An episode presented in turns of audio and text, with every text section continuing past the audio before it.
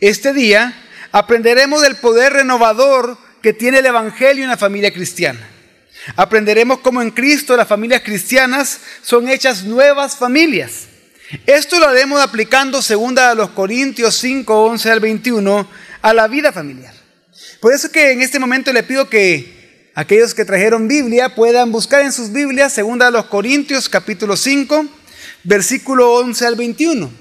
Y mientras están ustedes buscando en su Biblia este pasaje, eh, quiero comentar algunas cosas acerca de esta epístola.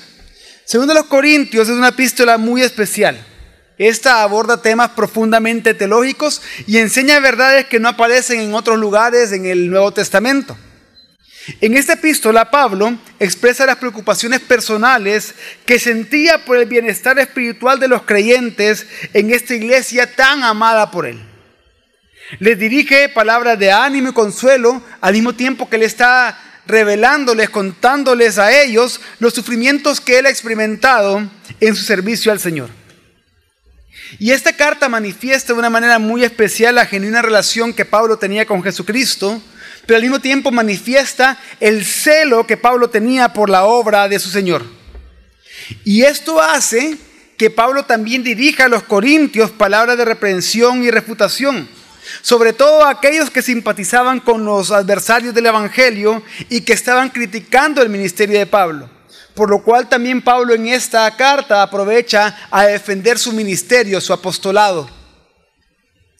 Y por eso que vemos que desde el capítulo 3 Pablo viene defendiendo su ministerio, diciendo que él junto a sus colaboradores son ministros del nuevo pacto y que continuamente están siendo transformados de gloria en gloria en Cristo por medio del Espíritu Santo.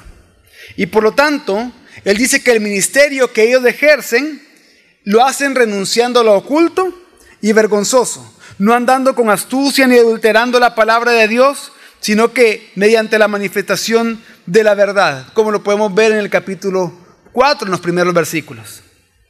Pero también Pablo muestra su propia debilidad y la debilidad de sus colaboradores diciendo que este gran tesoro del Evangelio glorioso está en vasos de barro, para inmediatamente comenzar a describir los muchos sufrimientos que ellos estaban experimentando y así pasar a hablar del contraste que hay de nuestra vida en esta morada terrenal, que es temporal, y la vida en la morada celestial, la cual es eterna. Pero Pablo dice ya en el capítulo 5 que no importa si estamos presentes o ausentes en el Señor, para el Señor estamos viviendo para agradarlo a Él, conscientes que un día compareceremos ante el tribunal de Cristo. Y de esta manera llegamos al pasaje que vamos a aprender hoy, el cual vamos a estudiar hoy, segundo de los Corintios 5, 11 al 21, que dice de la siguiente manera. Por tanto, conociendo el temor del Señor, persuadimos a los hombres pero a Dios somos manifiestos. Y espero que también seamos manifiestos en vuestras conciencias. No nos recomendamos otra vez a vosotros, sino que os damos oportunidad de ser orgullosos de nosotros, para que tengáis respuesta para los que se jactan en la apariencia y no en el corazón. Porque si estamos locos es para Dios, y si estamos cuerdos es para vosotros. Pues el amor de Cristo nos apremia, habiendo llegado a esta conclusión, que uno murió por todos, por consiguiente todos murieron. Y por todos murió para que los que viven ya no vivan para sí, sino para aquel que murió y resucitó por ellos. De manera que nosotros de ahora en adelante ya no conocemos a nadie según la carne. Aunque hemos conocido a Cristo según la carne, sin embargo ahora ya no le conocemos así. De modo que si alguno está en Cristo, nueva criatura es. Las cosas viejas pasaron, y aquí son hechas nuevas. Y todo esto procede de Dios, quien nos reconcilió consigo mismo por medio de Cristo y nos dio el ministerio de la reconciliación. A saber, que Dios estaba en Cristo reconciliando al mundo consigo mismo, no tomando en cuenta a los hombres sus transgresiones, y nos ha encomendado a nosotros la palabra de la reconciliación. Por tanto, somos embajadores de Cristo, como si Dios rogara por medio de nosotros, en nombre de Cristo rogamos, reconciliados con Dios. Al que no conoció pecado, le hizo pecado por nosotros, para que fuéramos hechos justicia de Dios en él. Brevemente quiero explicar este pasaje para que tengamos una idea general del mismo antes de poder aplicarlo a nuestras familias. Y es que en el versículo 11 Pablo afirma que con temor del Señor, con temor reverencial del juicio divino en el tribunal de Cristo, del que ya había hablado en el versículo 10 él, ellos persuaden a los hombres con el Evangelio. Y que eso es manifiesto a Dios. ¿Por qué? Porque Dios conoce todas las cosas y por lo tanto conoce la actitud y la motivación con la que Pablo y sus colaboradores predicaban el Evangelio. Por eso, Pablo espera que eso mismo sea manifiesto a las conciencias de los corintios. Pablo no necesita recomendarse a sí mismo ante los corintios como vemos en el versículo 12, sino que las cosas que él ha hecho en su ministerio, las cuales ha recordado a sus lectores, son para que ellos se puedan sentir orgullosos de Pablo y sus colaboradores. De esta manera también los corintios iban a poder dar respuesta a aquellos que estaban acusando y difamando a Pablo y su ministerio. Estos que solo se jactaban en lo externo, pero no se jactaban de lo verdaderamente importante, del corazón. Por eso es que Pablo dice en el versículo 13, porque si estamos locos es para Dios y si estamos cuerdos es para vosotros. Para luego decir en el versículo 14 que Pablo y sus colaboradores no eran dominados por ambiciones personales como sus detractores, sino que lo dominaba era lo que lo dominaban a ellos, era el amor de Cristo. Ese amor que se había manifestado en que Jesús murió por todos y por tanto todos murieron. Y es por ese amor que los domina que ahora viven solo para Cristo, como lo vemos en el versículo 15. Es decir, que Pablo y todos los creyentes están completamente dominados por el amor de Cristo y no pueden hacer otra cosa más que vivir por Él. Esto realmente, la idea que presenta Pablo acá es muy parecido a la idea, aunque en otro contexto, que presenta él en Gálatas 2.20, que dice, porque con Cristo he sido juntamente crucificado. Y ya no vivo yo, sino que ahora Cristo vive en mí. Y lo que ahora vivo en la carne, lo vivo por la fe en el Hijo de Dios, del cual me amó y se dio a sí mismo por mí. Entonces vemos que por ese amor de Cristo manifestado en la cruz, es que Pablo y sus colaboradores ya no podían seguir considerando al mundo desde una perspectiva mundana, desde una perspectiva meramente carnal, como ya lo vemos en el versículo 16. Vemos también que incluso la perspectiva de Pablo sobre la vida cambió por completo cuando Jesús lo llamó en el camino hacia Damasco. Y es que antes de ese encuentro con Cristo, Pablo lo veía a Jesús según la carne. Rehusaba aceptar a Cristo por la fe y repudiaba sus enseñanzas.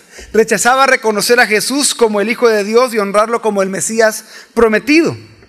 Pero a partir de su conversión, Pablo comenzó a ver a Cristo con ojos espirituales.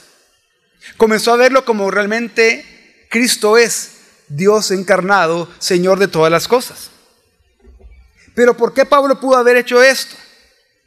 Porque Pablo también en su conversión había sido transformado en nueva criatura, en nueva creación en Cristo Jesús.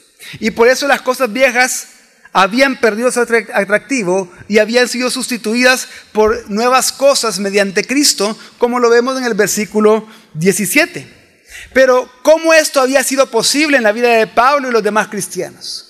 cómo ellos podían ser dominados por el amor de Cristo de manera que pudieran vivir para Él, ya no ver el mundo según una perspectiva carnal, sino que ser hechos nuevas criaturas.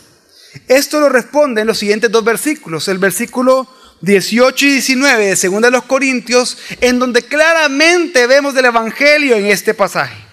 Dice de la siguiente manera, y todo esto procede de Dios, quien nos reconcilió consigo mismo por medio de Cristo, y nos dio el ministerio de la reconciliación, a saber que Dios estaba en Cristo reconciliando al mundo consigo mismo, no tomando en cuenta a los hombres sus transgresiones. Todo esto procede de Dios. ¿Qué quiere decir? Que es por su gracia y por su misericordia esto que hemos recibido. Nadie, absolutamente nadie puede decir que la renovación, que el ser hecho nueva criatura inicia con el ser humano es por esfuerzos humanos. Dios es el principio y la fuente de la nueva creación. Y es que así como Dios creó todas las cosas que existen por medio de Jesucristo, así también nos hace nuevas criaturas por y en Cristo por medio de la reconciliación que Cristo logró en la cruz a favor nuestro. Y es que, leamos bien, dice, Dios estaba en Cristo reconciliando el mundo consigo mismo, no tomando en cuenta a los hombres sus transgresiones. Y esta declaración revela el amor infinito de Dios. Y es que veamos algo acá.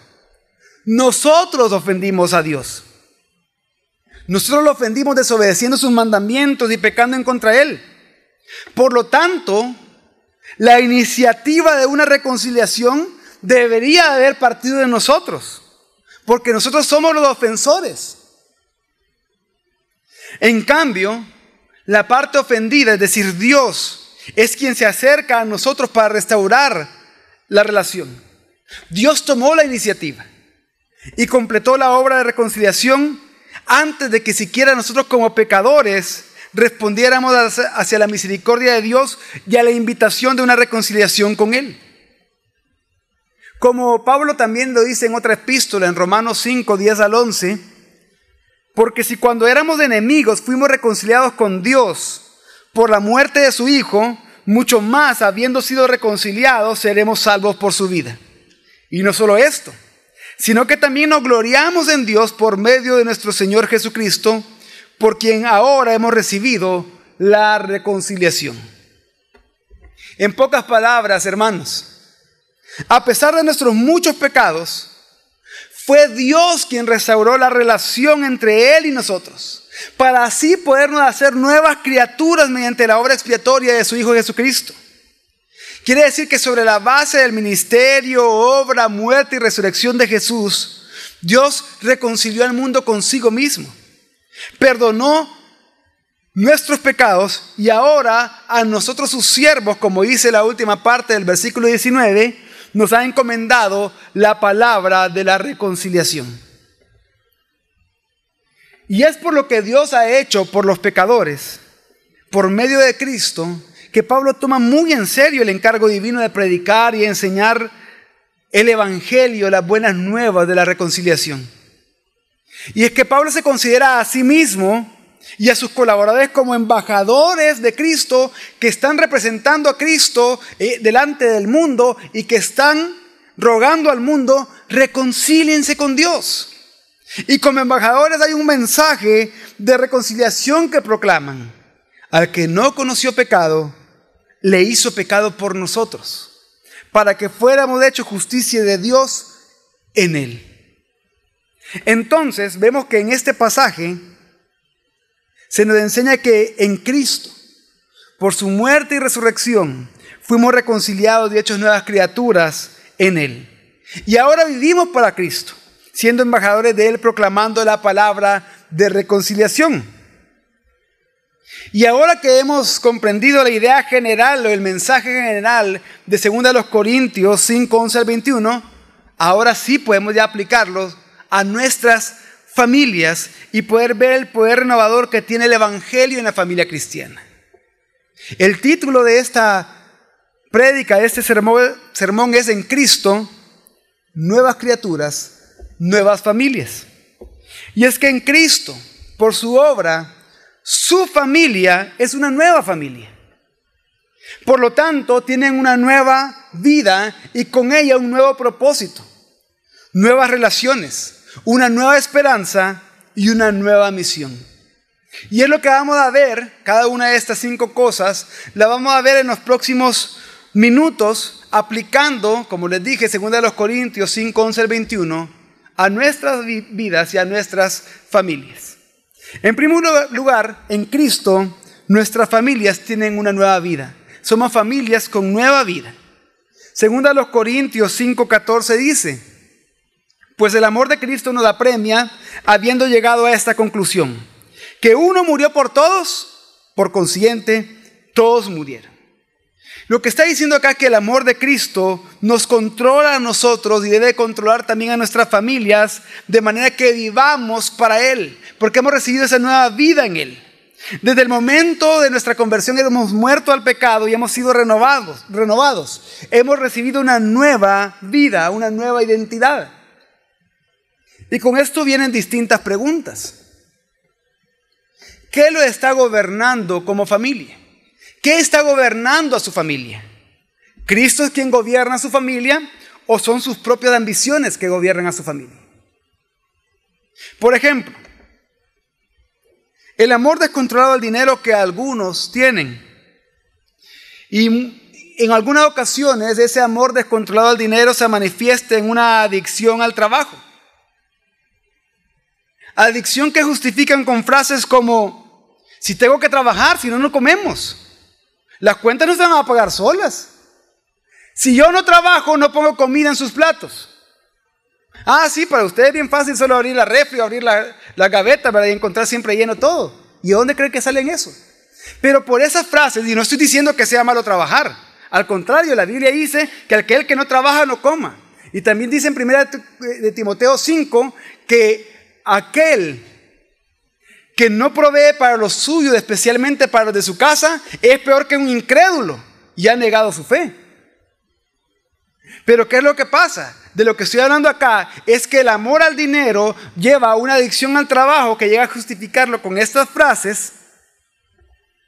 Y por esto mismo es bien fácil para aquellos que están en esta situación no congregarse, no servir, no disipularse en familia. Puede ser que a otros lo que los gobierne sea la ambición de que su familia, su nombre, su apellido sea reconocido. Y en algunos casos hay padres que usan a sus hijos para esto, imponiéndole lo que debe estudiar y a dónde debe estudiar, para luego decirle dónde debe trabajar y con quién se debe relacionar. Todo esto para que la familia sea reconocida, para que el nombre sea reconocido, para que el apellido sea reconocido. No lo hacen para cuidarlo, sino para satisfacer su ambición. Ahora bien, también quiero hacer un balance con esto. No hay nada de malo, al contrario, que un padre aconseje con base en la escritura y según la sabiduría de la escritura a su hijo respecto a su vocación, respecto a sus amistades, respecto a la manera en que debe de trabajar. Pero siempre y cuando eso sea para que la vida de su hijo, incluyendo en el área familiar, esté sometida al gobierno de Cristo y por lo tanto sea para la gloria de Cristo, pero no para ambiciones personales. Otra pregunta importante es, ¿qué los controla como familia? ¿A su familia qué lo está controlando? ¿Lo está controlando, lo está guiando Cristo o lo están controlando sus pecados? Por ejemplo, a algunos los controla la comodidad y negligencia. No comodidad y negligencia hay que decir que sean perezosos y negligentes a la hora de trabajar o hacer otras cosas, sino la comodidad y negligencia respecto a su vida piadosa, a su vida delante de Dios, a su vida de devoción a Dios, que debería de ser su vida completa. Y es que, aunque se congreguen y asisten a alguna de otras actividades de la iglesia, muestran comodidad, muestran negligencia al no poner en práctica lo aprendido al pensar que es suficiente con venir al culto, es suficiente con saludar a los hermanos, es suficiente con venir a, a uno que otra actividad, pero no ponerlo en práctica. Muestran comodidad y negligencia cuando no disipulan a su familia. Cuando después del culto, a la hora del almuerzo, comienzan a hablar de cualquier otra cosa y no poder preguntarle a su esposa, a su esposo, a sus hijos o a quien le acompañe, ¿qué te habló Dios? ¿Qué aprendiste hoy? En la predicación de la palabra. ¿Cómo puede aplicarlo a tu vida? ¿Cómo crees que lo puede aplicar acá en la familia? ¿Cómo lo puede aplicar a nuestro hogar? Son cómodos y diligentes en llevar a su familia a depender de Dios. Porque no están controlados por Cristo, sino por su pecaminosidad. Otro ejemplo de esto es que muchos jóvenes están cómodos haciendo lo que les agrada y lo que les apasiona. Y en lo que les agrada y les apasiona, no les importa dedicar todo el tiempo del mundo, todos los recursos del mundo.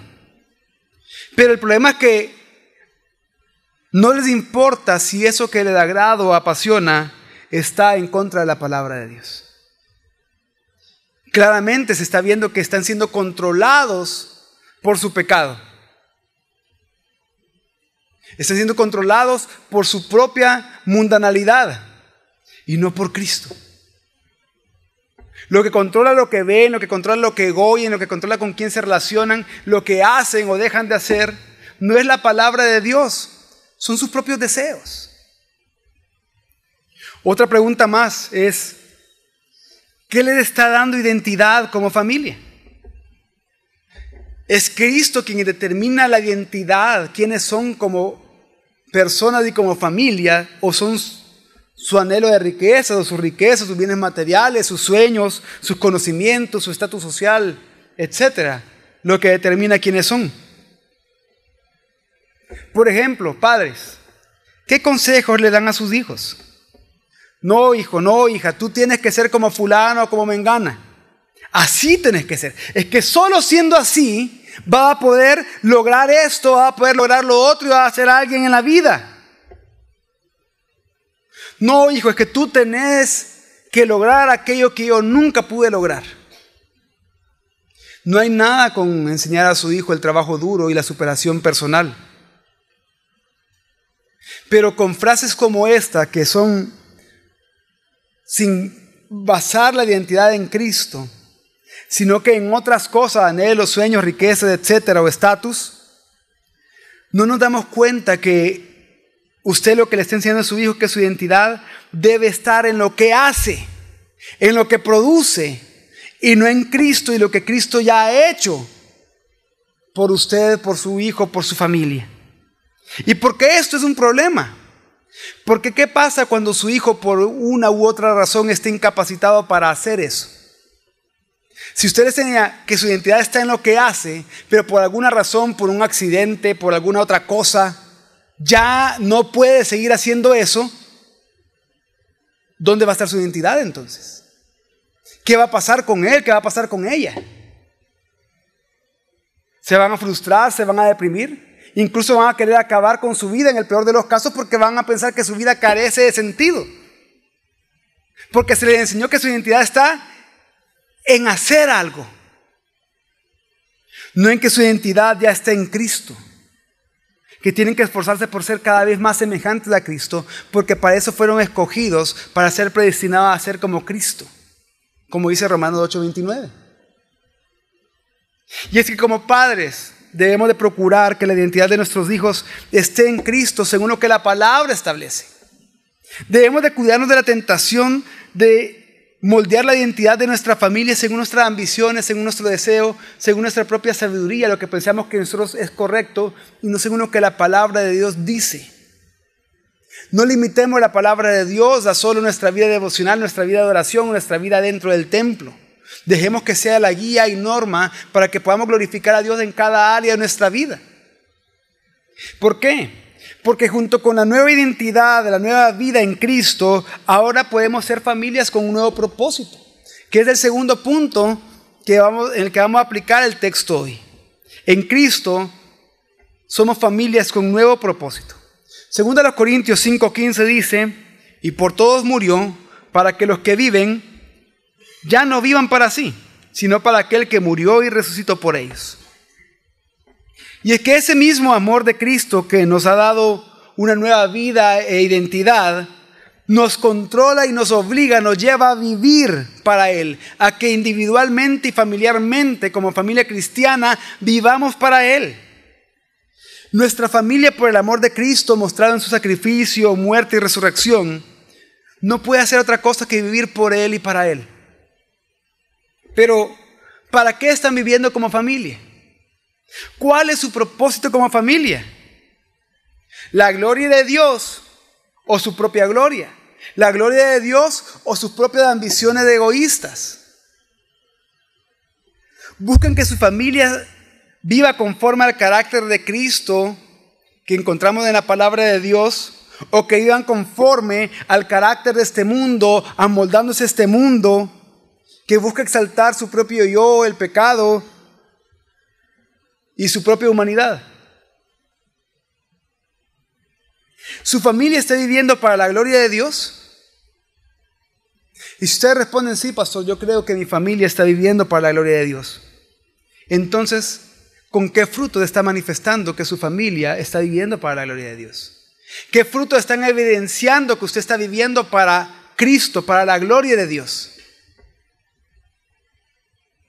Y es que esto lo podemos responder ¿A qué dedica el tiempo usted y su familia? ¿A servirse ustedes mismos, a sus propios propósitos? ¿O a servir a Dios sirviendo en su reino?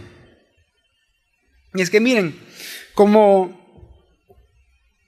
pastor o copastor de la pastoral familiar, cuando nos toca muchas veces estar aconsejando a jóvenes o estar viendo problemas familiares, nos hemos dado cuenta que en algunos casos hay padres que cuando sus hijos tienen el deseo de discipularse, de servir a Dios, hay papás que se afligen, que se preocupan y que buscan por distintos medios, de distintas formas, manipular a sus hijos para que no lo hagan. Ocupan frases como, si eso no te va a dar de comer, porque te estás metiendo a estudiar ahí en Crece? Dormí más, anda al culto de las 11 si querés, pero ¿para qué te estás levantando tan temprano un domingo? Es que no, hijo, hija, tenés que disfrutar tu juventud, experimentar cosas nuevas, ya después no lo vas a poder hacer. Hay mejores cosas en las que puedes invertir tu tiempo y tu conocimiento. Y en vez de llevarlos a servir al reino de Dios a través de los distintos conocimientos, recursos, talentos que tienen en las distintas áreas de la vida, porque no se puede solo hacer aquí en la iglesia, se debe hacer en todo lugar ante la presencia de Dios, se afligen. Y es que es su familia su propio reino, o su familia existe en pro del reino de Dios. La Biblia dice en Romanos 14.8, solo voy a mencionar dos frases de Romanos 14.8, para el Señor vivimos y dice, también que del Señor somos. ¿Entendemos esto? Sus hijos no son suyos, son del Señor. Deje que vivan para el Señor y lo manifiesten en cada área de su vida. Su cónyuge es del Señor. Deja que viva para el Señor. Miren, al final de que esto es para la gloria de Dios, también nos conviene en nuestras familias. Que cada uno de los miembros de la familia desee vivir para el Señor. Incluso, ni siquiera usted es dueño de sí mismo. Si usted ha nacido de nuevo, usted es del Señor. Entonces, viva para el Señor. ¿Quién ha muerto y resucitado por usted, por su familia? ¿Sus empresas acaso? ¿Sus empresas, sus negocios, su trabajo, su profesión, sus bienes, sus amistades, sus contactos? ¿Han muerto y han resucitado por usted? No. Entonces, ¿por qué está viviendo para eso? ¿Por qué está viviendo para eso? Solo hay uno que ha muerto y resucitado por nosotros. Por lo tanto, solo hay uno el cual es digno de que vivamos para Él. Solo hay uno para quien debemos de vivir junto con nuestra familia. Y es Jesucristo. Cuando vivimos el nuevo propósito en nuestra familia, cuando vivimos para la gloria de Dios, entonces eso lo vamos a manifestar siendo familias con una nueva relación. Y ese es el tercer punto en el que vamos a aplicar el pasaje que estamos estudiando hoy. En Cristo somos familias con nuevas relaciones, con nueva relación. Segundo a los Corintios 5:16 dice, de manera que nosotros de ahora en adelante ya no conocemos a nadie según la carne. Aunque hemos conocido a Cristo según la carne, sin embargo ahora ya no lo conocemos así. Y es que uno de los efectos de la muerte y resurrección de Cristo consiste en que ahora nosotros ya no conocemos, ya no nos relacionamos con la gente desde una perspectiva mundana o meramente carnal, sino desde la perspectiva bíblica, desde la perspectiva del Evangelio, la perspectiva del amor de Cristo. Y esto aplicado a nuestra familia es sumamente importante. Porque nuestras familias no podemos seguir relacionándonos según la carne, según la perspectiva de este mundo, según lo que este mundo nos dice, cómo nos debemos de relacionar con aquellos que nos han hecho daño, con aquellos que no nos gustan, con aquellos que nos caen mal. Sino que nos tenemos que relacionar en nuestra familia según nuestra nueva vida en Cristo, nuestra nueva identidad y nuevo propósito en Cristo. Por ejemplo, ¿cómo se relaciona usted con sus familiares que no son creyentes? con juicio, desaprobación, desprecio, enojo, menosprecio. Ya no se relacionen con ellos según una perspectiva del mundo, sino con un pensamiento bíblico. Un día de estos, una persona me decía, no es que mire, pastor, yo a veces ya no sé qué hacer con mis hermanos.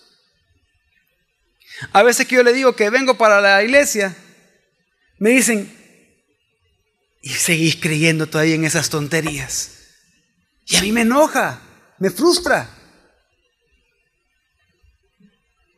¿Qué le dijo a persona? Ya no te relaciones con él según la carne. Ya no te relaciones con él según una perspectiva del mundo, sino con un pensamiento bíblico. Mejor recuerda que él, así como tú, son pecadores. Pero que a diferencia de él, tú conoces el Evangelio, pero él todavía no conoce el Evangelio. Él todavía es esclavo del pecado y enemigo de Dios. ¿Cómo quieres que actúe entonces? ¿Cómo quieres que se comporte? ¿Cómo quieres que hable acerca de Cristo él o que se relacione con Cristo? Si tú lo ves desde una perspectiva bíblica, ya no según una carne, tú te vas a dar cuenta que él está imposibilitado para actuar de otra manera. Por lo tanto, con misericordia, gracia y paciencia, la misma misericordia, gracia y paciencia que Dios ha tenido contigo, proclámale el Evangelio, no solo con tu voz, sino con tu vida, con tu ejemplo. Sé sal y luz para Él. Y el mismo consejo le doy a ustedes con sus parientes no cristianos. Sean sal y luz para su familia. Con su voz, pero con su vida también, con su conducta que se ponen a discutir con usted y a hablar distintas cosas, a criticar en la sana doctrina que ustedes aprenden en la iglesia, a criticar distintas cosas, ya no discuta con arrogancia con ellos. Tampoco los ignore con menosprecio. Mejor sea sabio y provoque oportunidades para proclamarles el Evangelio a partir de esas pláticas. Pero otra pregunta respecto a esto. Pero ¿cómo se está relacionando con sus familiares que sí son cristianos? Si, sus, si su cónyuge es cristiano, si sus hijos son cristianos, o para los jóvenes, si sus padres son cristianos y sus hermanos también, ¿cómo se relaciona con ellos? ¿Cómo se relaciona con su cónyuge, hijos o padres cristianos cuando ellos han pecado? Cuando se han equivocado. En buen salvadoreño, cuando la han regado, ¿qué hacen ustedes? le recuerdan una y otra vez su error, comienzan a hacer cuenta de sus pecados, los comienzan a señalar con condenación, o buscan desquitarse, vengarse o exponerlos públicamente para que se sientan avergonzados. O busca restaurarlos con mansedumbre, vivir el perdón y reconciliación con su familia así como Dios lo ha hecho con ustedes. Están conscientes que si sus parientes y sus familiares también son cristianos, ¿están conscientes acaso que tienen la misma lucha en su carne en contra del pecado? Y están conscientes que así como ustedes ellos han creído en el mismo redentor y salvador del pecado, ya no se relacione según la carne, ya no los vea de una perspectiva mundana, sino según el Evangelio. Recuerde que en un momento, ahí mismo en su hogar, usted puede ser el juez, pero en otro momento usted puede llegar a estar en la silla de los acusados. Hermanos, todos estamos expuestos a caer, todos estamos expuestos a pecar. Y si quizás no hemos caído como nuestros familiares lo han hecho o la misma manera que lo han hecho, o más de lo que deberíamos de haber caído, ha sido por la misericordia de Dios de nuestra vida. Dios nos perdona y no nos ha desechado.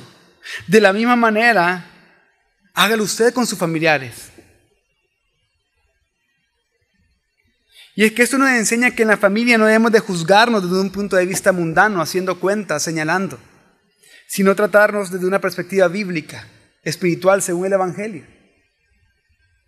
Un cuarto, una cuarta aplicación de todo esto es que en Cristo somos familias con una nueva esperanza. Según a los Corintios 5:17 dice, de modo que si alguno está en Cristo, nueva criatura es. Las cosas viejas pasaron, he aquí son hechas nuevas. Recordemos que en Cristo somos nuevas criaturas que formamos nuevas familias en Él y para Él. Esto quiere decir que nuestra esperanza ha sido renovada. La frase en Cristo es sumamente interesante. Por lo menos aparece 25 veces en las cartas de Pablo. Y se refiere a la comunión íntima que los creyentes disfrutamos con Jesucristo, con nuestro Señor y Salvador. Estar en Cristo significa ser parte de Él. Y por lo tanto Cristo produce una, una radical transformación en la vida de los creyentes. Estar en Cristo entonces significa ser nueva criatura, nueva creación. Y cuando Pablo habla de nueva criatura, no se refiere solo al alma de la persona en cuanto a su relación con Dios. No, es mucho más amplio. Cuando Pablo habla de nueva criatura, es algo extensivo. Es algo sumamente impresionante. Y debemos de entender de que la nueva creación nosotros no la vamos a experimentar hasta que venga Cristo por segunda vez. Y con esto no quiero que se asusten. La vamos a experimentar plena y completamente cuando Cristo venga por segunda vez. Pero la nueva creación comenzó con la resurrección de Cristo. Y por eso es que Él, a partir de que estamos en Cristo, que somos parte de Él, ya nos hizo nuevas criaturas. La nueva creación ya comenzó con Cristo por su resurrección y sigue con nosotros su iglesia. Y eso lo debemos manifestar no solo en nuestra relación con Cristo, que antes éramos enemigos y ahora estamos reconciliados, sino que a partir de esa reconciliación, viviendo para Él con un nuevo propósito, manifestarlo en todas las áreas de nuestra vida, en el trabajo, en los estudios, en el hogar, en el disfrute en familia. Entonces vivir en Cristo es experimentar un giro de 180 grados en cada área de nuestra vida. Significa que las cosas viejas han perdido su atractivo y han sido sustituidas por las nuevas cosas que Cristo nos ha dado. En otras palabras, somos nuevas criaturas, somos nuevas familias. En su familia, en esa nueva familia, los pecados viejos ya pasaron. Ahora pueden vivir una nueva vida en Cristo con una esperanza renovada en Él. Recordemos que Romanos 8.1 dice, ya no hay condenación para los que están en Cristo. En esta nueva familia en Cristo Jesús, las crisis viejas, los problemas familiares viejos ya pasaron. En su familia ahora son nuevas criaturas.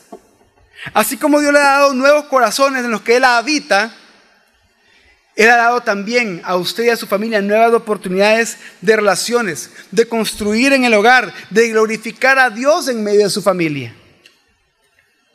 Y es que también en Cristo los pleitos viejos ya pasaron, son hechos nuevas familias.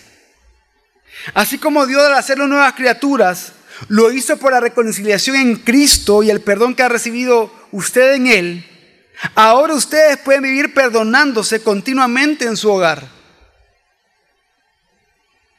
Es por eso que vivir en resentimiento, juzgándonos, señalándonos, es señal de, incredulidad a la redención realizada por Cristo en la cruz.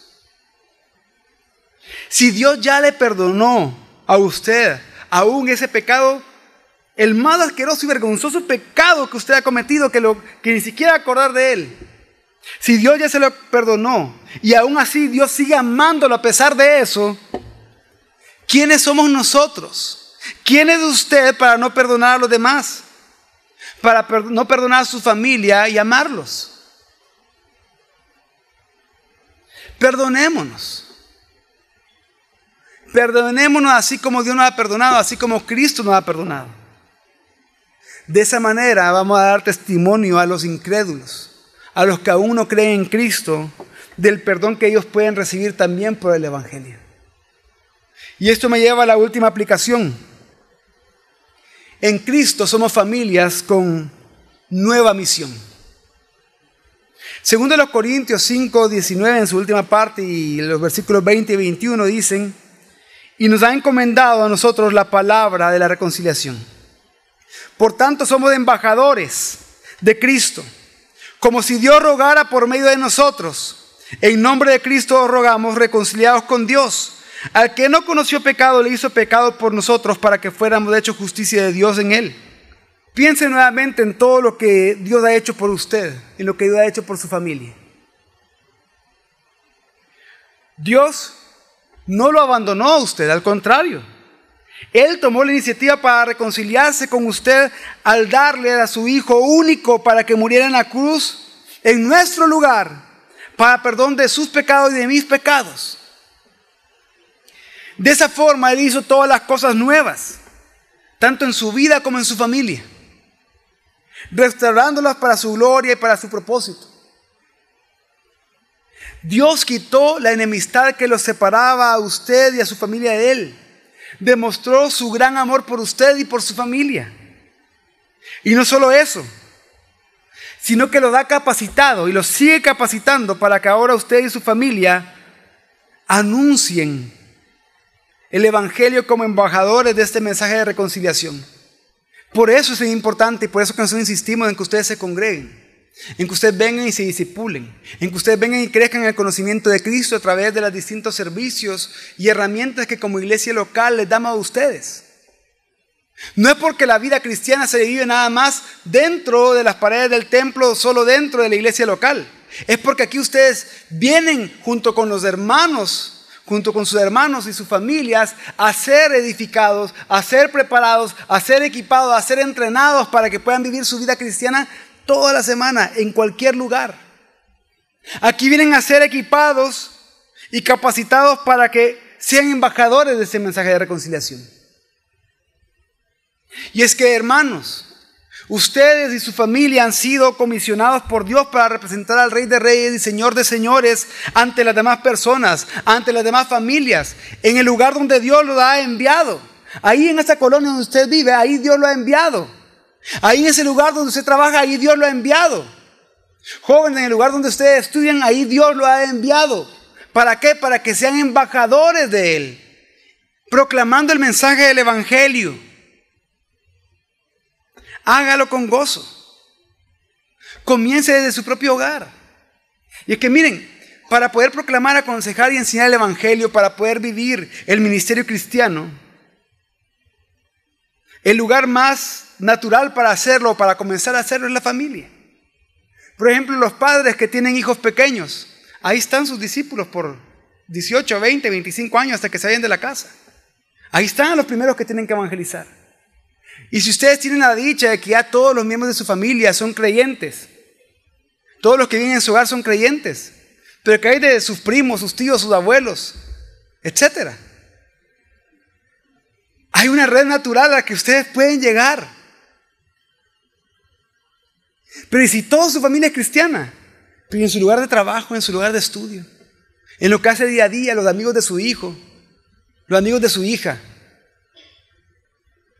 Podemos llegar a proclamar el Evangelio como embajadores. Hay un grupo de relaciones que Dios ha dado a cada familia y a cada miembro de la familia. Ustedes son embajadores delante de ellos, representando a Cristo. Puede ser que ese miembro de la familia que aún no conoce a Cristo, no importa si es su hijo, su padre, su madre, su cónyuge, usted es embajador. Usted es embajadora. Dígale, en nombre de Cristo te ruego Reconcíliate con Dios.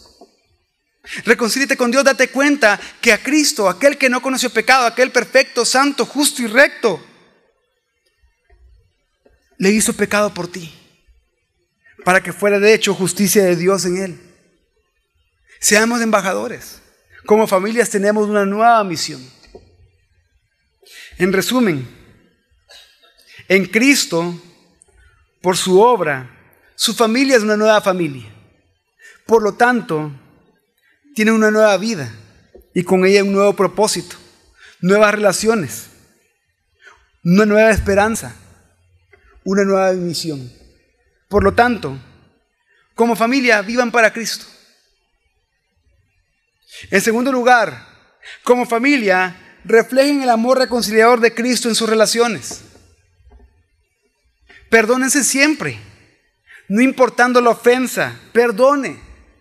Recuerde que la ofensa que ha recibido, la ofensa que ese familiar suyo le ha hecho a usted, no es mayor ni nunca será mayor de cómo usted ha ofendido a Dios. Perdone. En tercer lugar, como familia, confía en Cristo. No importa la circunstancia que estén viviendo, ahora en Él han recibido una nueva esperanza. Él es su esperanza. Y por último, como familia, proclamen, aconsejen y enseñen el Evangelio de Cristo para la gloria de Él. Vamos a orar.